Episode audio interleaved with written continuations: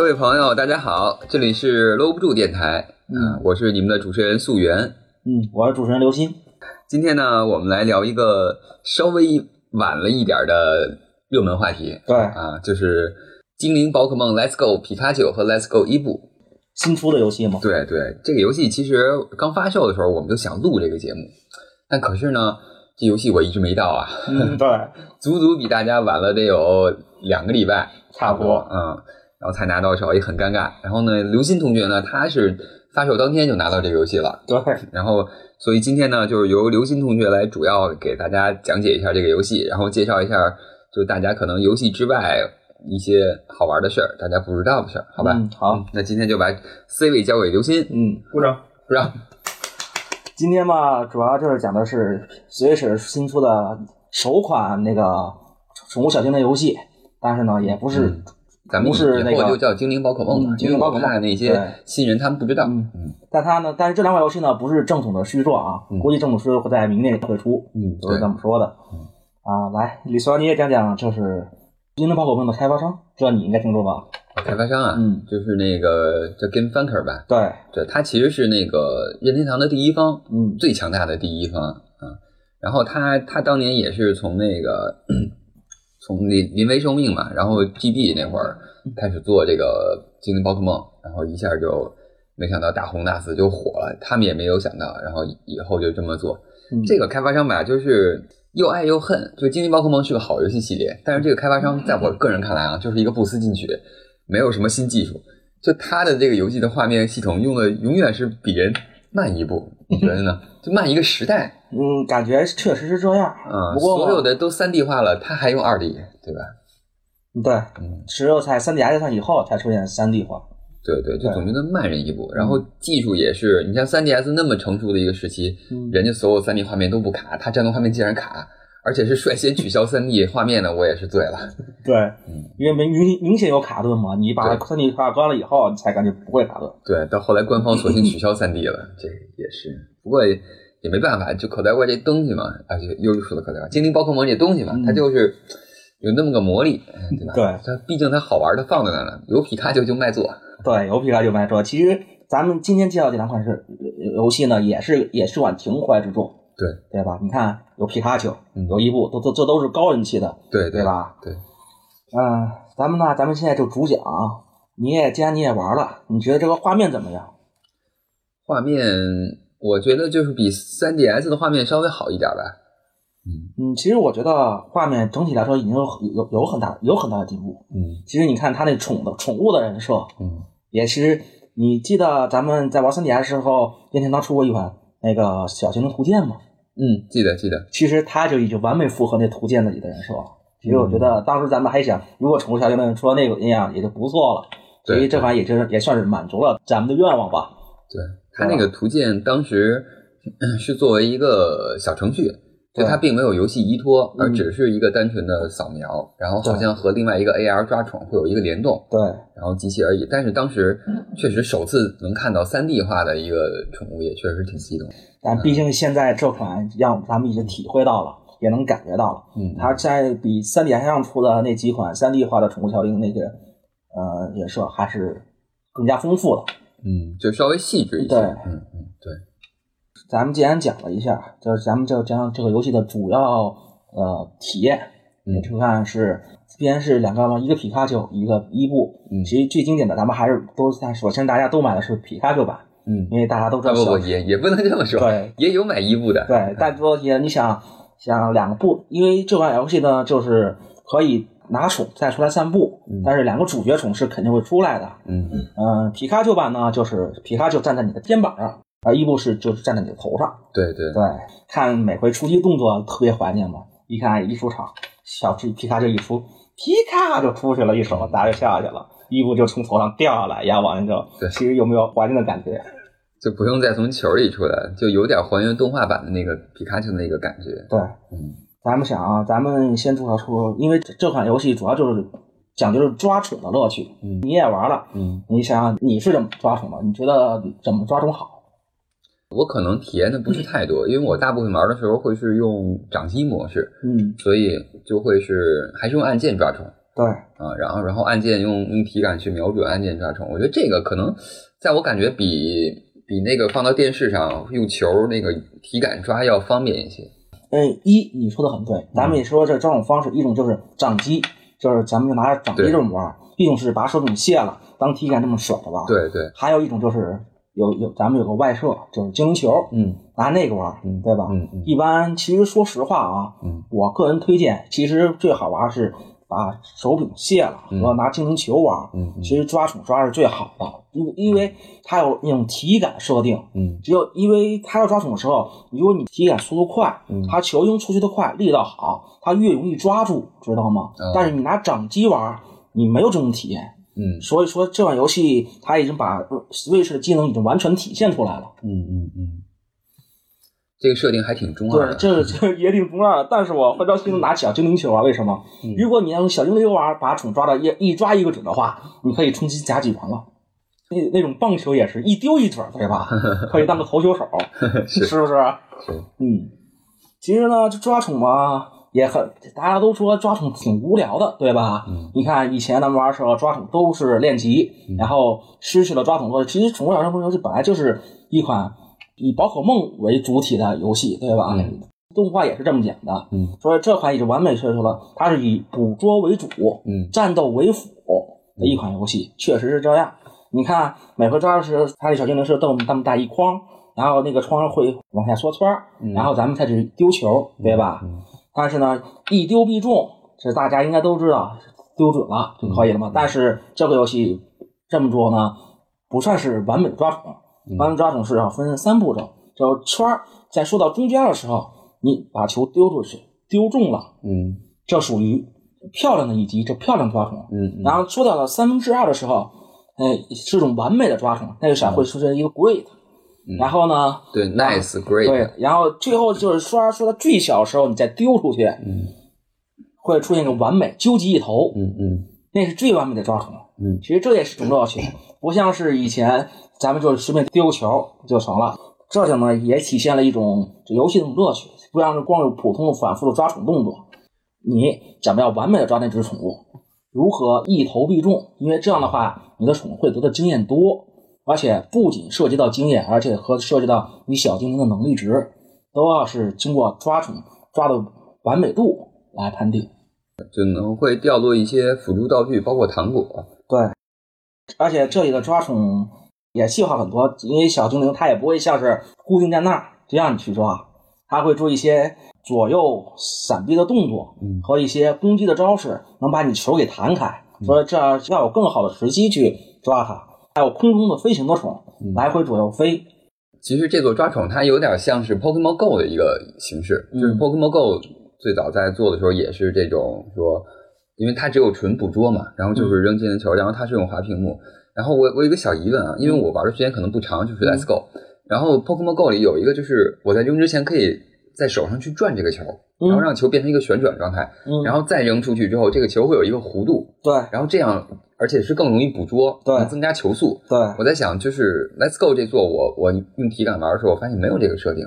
其实是有的，嗯。嗯，但是也是一种很难，因为我也没有拿，我也是一般拿掌机，嗯。因为掌机它丢的准，一是这个，但是它没有力道，知道吧？嗯呃，我看现在大家抓宠都是最好的就是把两个手柄卸了，因为它是因为这款是有可以双人模式玩，双人一起抓。对，双人一起抓，啊，说是双人一起抓，两个球一起丢，嗯呃，捕捉几率更高一些。嗯嗯说像那个像我们要做连续捕捉不断链，一般都是两个人一起这么丢去去嗯连续捕捉，能增加捕获几率嘛？对，能加捕获几率对。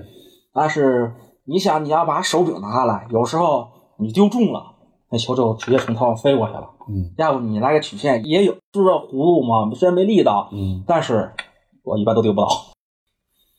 嗯、精灵球我也试过几次，但是我感觉不太理想。我也希望广大听众也能教教我们精灵球玩，嗯因为我也拿精灵球捕过过几回，嗯而且捕捉精灵的时候，你也要看那个圈儿是什么颜色的，嗯绿色是极易捕捉，红色是最难捕捉，嗯然后黄色是就比较难，还有浅红这一些。所以说，如果你遇到这些宠的时候，一一你可能要更换精灵球，因为这这个精灵球分三种，一种是精灵球，一种超级球，一种高级球。嗯然后你每买十个球的话，它会系统会赠送你一个纪念球，哦就那白色的纪念球，嗯对吧？然后还有特殊球，一个大师球，嗯对吧嗯？大师球是剧情，嗯、送你一个。嗯其实到最后，大师球你空运时你也能得到，这后再说。嗯就是一般现在都用的是高级球去收，嗯这样捕获几率应该是比较大一些。因为这个抓宠嘛，你不能说抓一个宠就是完美的就好了嘛，嗯它不是。所以说你必须这个游戏必须得通过你重复的去抓宠，嗯你才能获得一只比较理想比较理想、也微高的宠。嗯一般都是呃三十连以上嗯就会出现比较好的宠，就是重复啊，重复抓宠。不断练的意思就是讲，一你不能存档，就是 S L 大法，咱们说的是不可能的。嗯二，你不能让宠逃跑，然后只抓一种宠，其他宠不要去抓，碰见就逃跑。好像说是三十年以上是四维保底，对，是四维保底，但是一千年以上也不保底是六 V，但是会经常出现。就是几率。嗯然后我在这里也给大家普及一下，就是我们刚才刘鑫所讲的这个六 V 啊、四 V 是什么意思？就是这个精灵宝可梦它初始会有六项能力值嘛，包括 HP、攻击等等这些。然后它的个体值是不同的，就是每个人在出生之后自己的体质是不同的。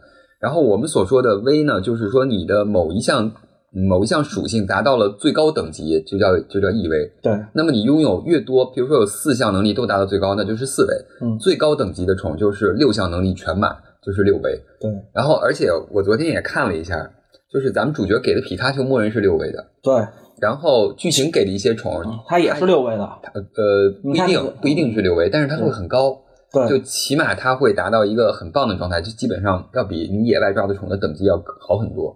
像剧情给的那个苗种小火龙金龟，，御神家，对，还有那个拉普拉斯，还有那个三地龙，我觉得身材都还不错。嗯，但是圣兽嘛，圣兽要主要的话，这得碰运气啊。嗯嗯，S L 大法，觉得不满意，鼓啊鼓捣，再继续抓呗。是是，而且光说抓宠嘛，其实抓宠有很大的讲究，毕竟也涉及到战斗嘛。如何练好自己一个精灵宝可梦，你就要像我说的是不锻炼的重复抓，嗯因为不仅能遇到好的体格的宠，它还掉落一堆糖果。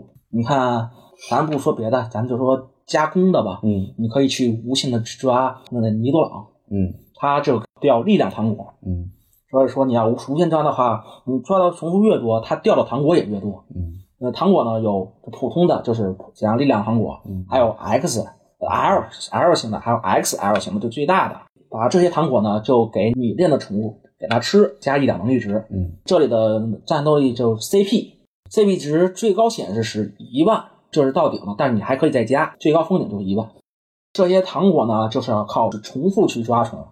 最简单的、最方便的，你看加敏的，嗯。你可以去抓最简单的独角虫，无限它它要掉敏捷的糖果，嗯。啊、加攻的就是像我抓尼多朗，嗯。你看加特防的去抓那个不是水母，嗯。呃，你看加特工的就最好了，因为特工的大家都爱，自然在去幽灵塔去抓鬼斯，嗯。鬼斯一这个宠也是大家都比较喜爱的一只宠，对吧？我们再要抓它加特工的，它叫特工糖果，嗯你可以去无限抓它，你可以收一株，可以是收一只满六 V 的鬼丝，可以自己练，嗯对吧？这些都是挺好的，都用高级球嗯去收的，这是最方便的。别的宝可梦不加，只是我说这几种是最好抓的。然后咱们还可以说说他们的战斗，对吧？战斗系统也是也是比较丰富的。嗯我想你也玩了，你也看过这场战斗，嗯他的的战斗部队方的训练师的表情也非常细腻了，你也看见了吧？嗯，就是而且战斗画面也肯定是有有质的提高，这也很不，这也是很不错的。嗯嗯嗯，就是打完以后，其实剧情剧情方面，他还是做的，呃，也算是对口袋黄的一种致敬吧。嗯因为大体上剧剧情都是按照咱们以前玩的口袋黄呃系列和那个红绿蓝这个系列那么大体剧情，其实嗯其中是也有些出入，嗯，对吧嗯你去一周目，你想想大概时候最好的就是去那个闪闪光洞窟那块儿遇遇见了四大天王柯南，你应该也走到那儿了吧？闪光嗯没有，我我们刚我刚打了四个会馆，现在那已经遇到了。就是在那个发电厂遇到的。对，发电厂遇到的，嗯以前的那个以前没有，这打火箭队那块儿，嗯你他们是跑过来四个人嘛，呃柯达是一 v 三，咱们是一 v 一，对吧？对对，我就感觉这次他刻意给这些角色塑造，然后加了很多戏，就包括你像那个小茂，嗯，呃就这里面叫青绿，对但是大家一看就能对应上动画版的小茂，对它其实就是这种设定。嗯然后它包括它还有包括其他的一些像小刚对等等，它都会在中间无意间给你插一些戏，然后让你去更更容易的去记住这些角色吧。我觉得就不像之前的版本。对，不像之前，还有一款就是假假如你通关了，你想想，大家知道通完通完一遍版，嗯就可以去那个华兰洞窟嗯去收，嗯，咱们这里的最强的小精灵超梦，嗯对吧？嗯但是这座呢也是生完以后，你出来以后你会碰见你的伙伴，嗯然后他告诉你说是华南东湖里头也也有人在去抓他，可能是晚去一步，嗯说让你去见见那个大姐姐嘛。其实当时玩到这的时候，我也想，我说会碰见谁呀、嗯一大姐姐是谁？结果就我又进去了一遍，啊结果看那个那么眼熟，一个女女孩嘛，而且吧非常喜非常是蛮横嘛，嗯。当时信哥说说上来就丢球就丢我，嗯。我觉得我我这一个我一想哦，小兰，我相信你也应该知道这个人物吧？嗯嗯对，就是他，他想去收超梦，结果没收到，就不因为你收到了嘛，嗯。然后他跟你战斗了一场，我我觉得你应该给大家解释一下这个小兰的出处，因为我觉得就可能看动画、玩游戏，包括玩这座，就是即使是老玩家，可能也不知道这个小兰是哪里来的。其实小兰这这里头小兰出现呢，就是因为它叫青蓝嘛，嗯这这叫青蓝。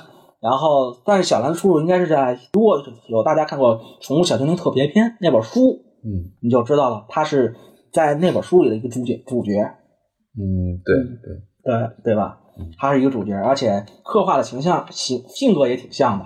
嗯呃，他每回出出场，而且既然我说已经已经碰到了青蓝，我想是不是小智也能碰见？就是小智也能不能碰见？嗯其实他也是能碰见的，嗯只不过是在一周目以后，嗯因为他这一周目过后，其实有很多晚点。你看一周目以后，他会出现很多宠物小精灵大师，嗯就是他只练一种宠物。啊，假如说你头顶上出了一个那个，嗯，宝可梦的标志标志。嗯假如说皮卡丘吧，嗯就就是他，他就是那个大师。嗯你把他打败了以后，他那大师称号就归你了，你就是那个大师。嗯，啊，对，一般等于获得大师称号。对获得大师称号。嗯你嗯，这座怎么碰见小智呢？就是你要打败六个大师，嗯打败六个大师以后呢，你再去打，再去打四大天王。嗯打过以后，你会在四大天王那个会到会馆那旁外头嗯看见小智出现，嗯嗯，然后你可以跟他打一场。他不会叫什么什么红吧？他叫赤红。啊啊，果然其实你一看就知道了。所以说，这三个人，这小猫呢，就是他去了百慕老大那个会馆交易会馆你每天都能去打嗯，然后刷完以后可以去华兰市嗯找找青南再打一次，然后再打一次去那个四大天王旁边嗯嗯，小智出现，嗯反正就是每天都能刷一回，这也可以免除你没钱的困扰。你可以，你没钱了，我去虐待他们就可以了。嗯嗯对。然后，其实我觉得这呃这座非常好的一点就是，这恋宠，它这会儿已经跟着分章告诉你，没有什么垃圾宠，真的，你只要肯肯抓肯练，每只宠都很厉害。嗯嗯，所以这款游戏是个非常干的游戏，非常干。对，真是真是非常干。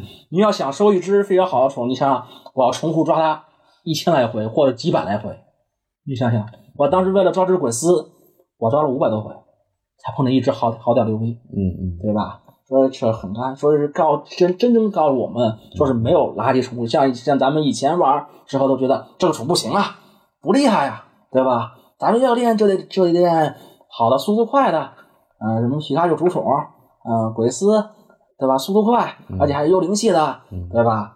你这座呢没有，只要你肯下功夫练，嗯它就没有垃圾桶这么一说。嗯嗯而且这里头还有闪光宠，而且还能提高闪光宠的几率，嗯你知道吗？嗯它就是你要在图鉴里头碰到一百五十 五十只以上的宠，其实就是因为咱们你买精灵球的时候，它会送你一只泡沫，那梦幻个对梦幻，它呢是不包括的，只要你碰见一百五十只虫，嗯然后你再去那个玉红市，就打第四个草区会馆，嗯。那个下面老奶奶那，嗯。你去可以去做一个闪闪服，这样的话，它会提高嗯闪光筒的几率。嗯嗯。但是闪光筒是怎么出呢？就是一是靠闪光闪服，二也是你靠重复抓宠，重复抓宠，嗯。你重复抓了三十只宠就不断量，嗯。以后呢，就是有几率会在这一区域出现稀有宠物。嗯。假如说你好不容易碰见的，假如说你在一个地方出碰抓了十十三十只板栗吧，嗯以后那山洞里就会出现小火龙这些稀有宠物和吉利蛋这些这些宠物都会出现几率大增。哦，就就不是说，不是说你抓什么宠，什么宠就会就会只出现它的闪光，而是说这一个区域其他的虫也有可能会出现闪光几对。，因为它是它的虫不是单一的，就是你一个虫，嗯。但是它是在宠全部里头会有闪光器里，会有一只虫。嗯。呃，一般最简单的方法就是你抓够三十只以上，嗯。你就在原地待着，嗯，等着刷。等着刷，嗯。然后再配上那个真红香水儿，就是引怪的那个香水儿，啊，对，这样出现几率更高一些。嗯嗯。再刷嗯闪宠，你要想练好的话，这也是碰机运，因为我我也碰着过两两三只闪宠，嗯，但是都不高，对身材不是特别好。身身材不是特别好。但是为了它是闪宠嘛，咱也得练啊，练起来拉倒。嗯但你想真想碰见一只又是闪宠又是体格高的，嗯这游戏你就干吧。真真是这样。然后我觉得聊的也差不多了，那嗯你要不聊一聊之前你去参加那个斗鱼水友赛的一个过程吧？啊，因为这款游戏不出了嘛，然后呢，在斗鱼里头我也看有人在玩儿，嗯然后他是当周六周日也就举举办过嗯一两次水友赛，然后呢我也就报名了，嗯我也参加。嗯其实这个宠就是练宠嘛，以练宠把宠练好了，这是去跟 PK 嘛，嗯对吧？当时我这时才知道真真正正的玩家对战的一种乐趣，嗯。对吧？我也用了这我自己的一道套路，嗯。因为这里的我我推荐一个神器就是隐形岩这个技能，嗯。我觉得这个技能是非常好用的，嗯。因为你上场，你先撒岩石，嗯。只要你把人劝退了，别人只要一上宠，隐形岩就会对对方造成伤害。伤伤害嗯，只要他换的宠越进行越快，隐形岩的伤害率就越高。隐形岩不不会提升，每次是固定的，嗯，但是我看的时候真真的是真的是有提高，就不是它是因为有每只宠会有不同的体力值，因为它减好像是按按那个 HP 减多少去减的，对。所以就你可能看的时候百分比不一样。你看，。其实我看了一下我们大家玩的嘛，大家主宠攻击宠就一个，嗯。你也不用想了，这个超梦，嗯。要不就是呃咱们都没有的美露美塔，啊，嗯美美露坦是吧？咱们咱们是收不到的，嗯一般都是攻击宠就是啥，因为看我看大家玩的时候，嗯基本都选美露美塔和那个超梦是主攻，啊，这两个是第一个。但你想克他也没事儿，这这个水友赛没有进神兽吗？嗯，没有进神兽，知道吗？一般就是看那个满努力满速攻嘛。嗯也一般我现在就是玩控制流，嗯一般我上场就是先上化石翼龙，嗯然后去撒隐形岩，然后嗯然后他就可以记了，因为我也不换他宠，你直接把他打死了，嗯因为毕竟化飞翼龙速度快，嗯那他肯定先出手，嗯先出手撒人钉，你下去以后，嗯，就跟拼嘛。嗯到的时候你可以想一些那些控制的，你想我用控制是吉利蛋，嗯我把吉利蛋出来以后，嗯想玩剧毒，嗯 知道吗？玩完剧毒以后，啊、我还练了一只呆呆兽，嗯呆呆兽玩哈欠，嗯其实我觉得哈切只要比催眠粉好用，嗯，真是这样。你想，你哈欠是百分之百命中，对，对你第二回合你就得睡觉。嗯。所以这技能呢也是劝退技能，就别你给人使哈切，人家肯定把那宠收下来，嗯。人家不可，人家不可能说这家这宠这直接就那什么了。嗯嗯。然后最后再用你的主攻宠上去去打别人，一般就是大家主攻宠都是超猛，基本上没有别的，要不就是剩下的就是肉盾、血，去看各种控制。嗯。你看有剧毒，嗯。嗯，哈欠，嗯。你看卡比兽上来硬扛，基本都这种套路，我也是这种套路。我还注意到了，这次好像是没有特性了，是吗？对，没有特性了。宝可梦没有特性，嗯所以导致了我觉得很多战术都玩不太起来了。然后你说的这个撒丁战术确实是有有一个很很久的传统，包括那个有我们撒丁、毒钉，对然后包括这个隐形岩等等，都是利用这种反复上场下场切换，然后给对方造成伤害。其实就就要穿对流，嗯第一个就是闪完钉以后，其他各种状态，你像剧毒，嗯。你说你老在场那点不合适吧？因为中毒加针的话，你费的费的越多，嗯。你只能下去，然后你再上来，然后再那什么，嗯。然后几天以四以后就想呆呆兽嗯。去给人哈欠，嗯。然后再吹他一个。其实我打打到第四，还有很多好几率，知道吗？其实当时在打进进阶赛的时候，我有场其实是很危险，我就剩一只虫了，知道吗？嗯而且很危，呃，对方有两只虫，然后把那种这样的打我也剩我也剩残血了，嗯然后最后那只嘛，正好是我打哈欠那只虫，嗯它上来不睡觉嘛，嗯结果一直被我打到，它就没醒，啊我神奇般的赢了，嗯，所以我觉得这种流还是还是很赌命的，而且我记得当年当年那个撒丁流还有一个技能就是吼叫，吼叫可以直接把对方劝退。呃，吼叫这里头其实并不太好用，因为嗯有吼叫它速度都不快。风速狗有吼叫啊？风速，他们用风入口，其实风入口是是用灼伤的，它不会去让它进进行去吼叫，就就就是大字叫大文字，更多的是用来对他用的攻击宠，因为他要去吼叫的话，就有点就就有点浪费了，知道吗？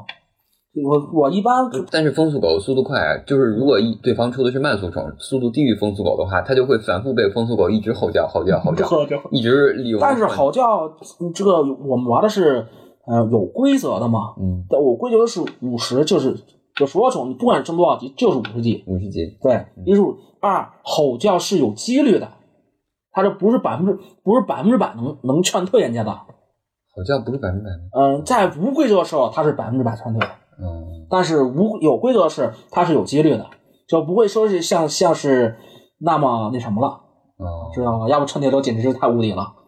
你想你上只华氏翼龙直接那什么，因为这个有试是有 mega 进化嘛，嗯我们一般都是叫超梦去 mega，华氏翼龙不去 mega 它，为什么？因为它就是祭天虫，不是在我们这都祭天虫。对，撒丁队一般也都会上这种高速宝可梦进行撒丁。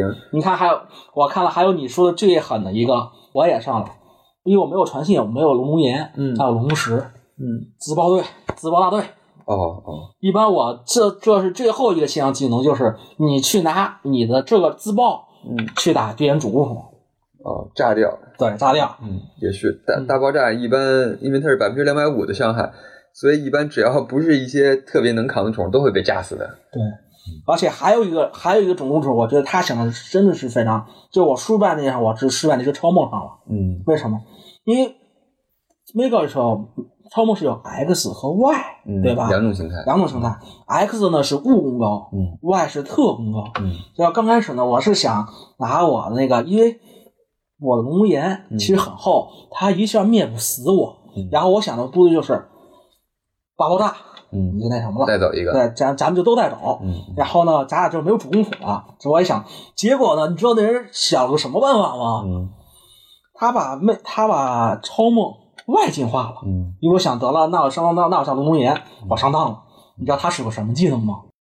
剑舞，我慌了，嗯嗯。因为大家都宠都是微高嘛，因为嗯。他那里头你不仅可以，你还是拿去金冠和银冠去那个养鱼旁边那个人可以提升满威嘛，嗯。呃，他们都是满威的，所以他用外进化的超梦学了个剑舞，嗯，剑舞不是提高悟空的吗？对，说是他的悟空也很高，结果他这他觉得怎么劈斩，直接把我从龙外给打开了。嗯。我这我觉得这也想象的也确实高的，因为他速度本来就比你快，而且我本来就换了一回合，嗯我速度更我速度也更慢了，结果没自爆了，他他他他一个剑舞加一个劈斩，把我带走了。嗯呃，这真是也真会体会到了宠物小精灵对战的乐趣，真的是充满了未知性。就像我我在讲必输的战斗，就他一直没有睡醒，我就赢了。嗯嗯。呃，而且这次就像你刚才说，为什么这次说撒丁队会这么流行呢？就是因为取消了特性之后，有一些宠它天生无法躲避撒丁。对，像原来我记得鬼斯通和那个像双纳瓦斯，它是有浮游属性的，对，就它本身是不落地的，所以对这种撒丁其实是免疫的。但是现在这次就没有这个免疫，而且我记得原来有一个技能叫陀螺球，对，它其实是可以轻钉的，但是这次好像是恰巧没有这个技能吧，没有这技能。嗯，所以很尴尬。而且这里头四大天王打完以后，嗯。在重打的时候，四大天王每个人会带一只阿罗拉的宠。哦，对吧？阿罗拉系对，统，埃罗拉系列宠，而且你也可以换到，嗯。就是在每个小型的中心嗯。旁边有个人会跟你说换换一只，嗯，对吧？嗯但是你要想战斗的话，我建议换车手尼。嗯阿罗拉的车手尼简直在这里就是就是一个很无敌的存在，嗯除了超梦和那些，基本上能打都那车手尼，简直太无语了。他干嘛呀？上来就无限变小，啊，然后呢，我给他分在纯辅中干嘛呀？一是三回合变小，假如自己费血了啊，嗯最后睡觉，嗯嗯在副上，反正你也打不中我，我这我我就这么耗，回避率高对然后还能回血对我还能回血，然后我用剧毒耗你，嗯嗯这也是种战术，对吧？对而且他的冲锋还特别高，嗯嗯除了你克他的系打你无语，而且还必须得特他的特攻还非常高，嗯。其他的基本不可能一击毙你。刚才你提到了说，在哪个四御屋是可以练威的？对，这这个是在哪儿练？这就是是在华兰士下头那个养育小屋，知道吧？嗯嗯呃，养育小屋上面不是那个老奶奶吗？旁边那个老爷爷，你跟他说，但是您是必须得练到一百级，一百级，然后再你再去，嗯、要，嗯、金冠呢就是全练满。嗯嗯，金冠一我金冠一关是在哪收呢？就是去玉红市那个赌博，啊去那儿拿。哦，嗯明白了。因为我还没有通，所以我也没有体验到这个乐趣。嗯，其实你自己你自己可以练满，就是你不要慢，因为你把你要你要去攒那些糖果，把它练满了，他那就一下手全给你练满了。哎，哦，对，你说糖果，因为这次好像好像我发现那个在打野外，就是战斗之后，虫也不会获得努力值了，对然，后它全都是用糖果来升。然后你你有没有？因为我现在也没升满啊，所以我想问问，有没有注意到这个糖果是不是像原来一样，还是六百六百五的那个满努力值，还是说现在它其实没有这个设定了？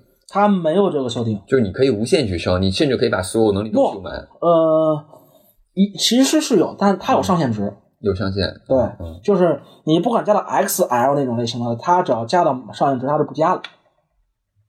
哦，那等于它提升的是也是另外一个能力，它提升的应该不是那个那个咱们所说的六 V 的那个基础能力值，对吧？对哦，还是另外两个东西。对，还是另外两和另外两个东西。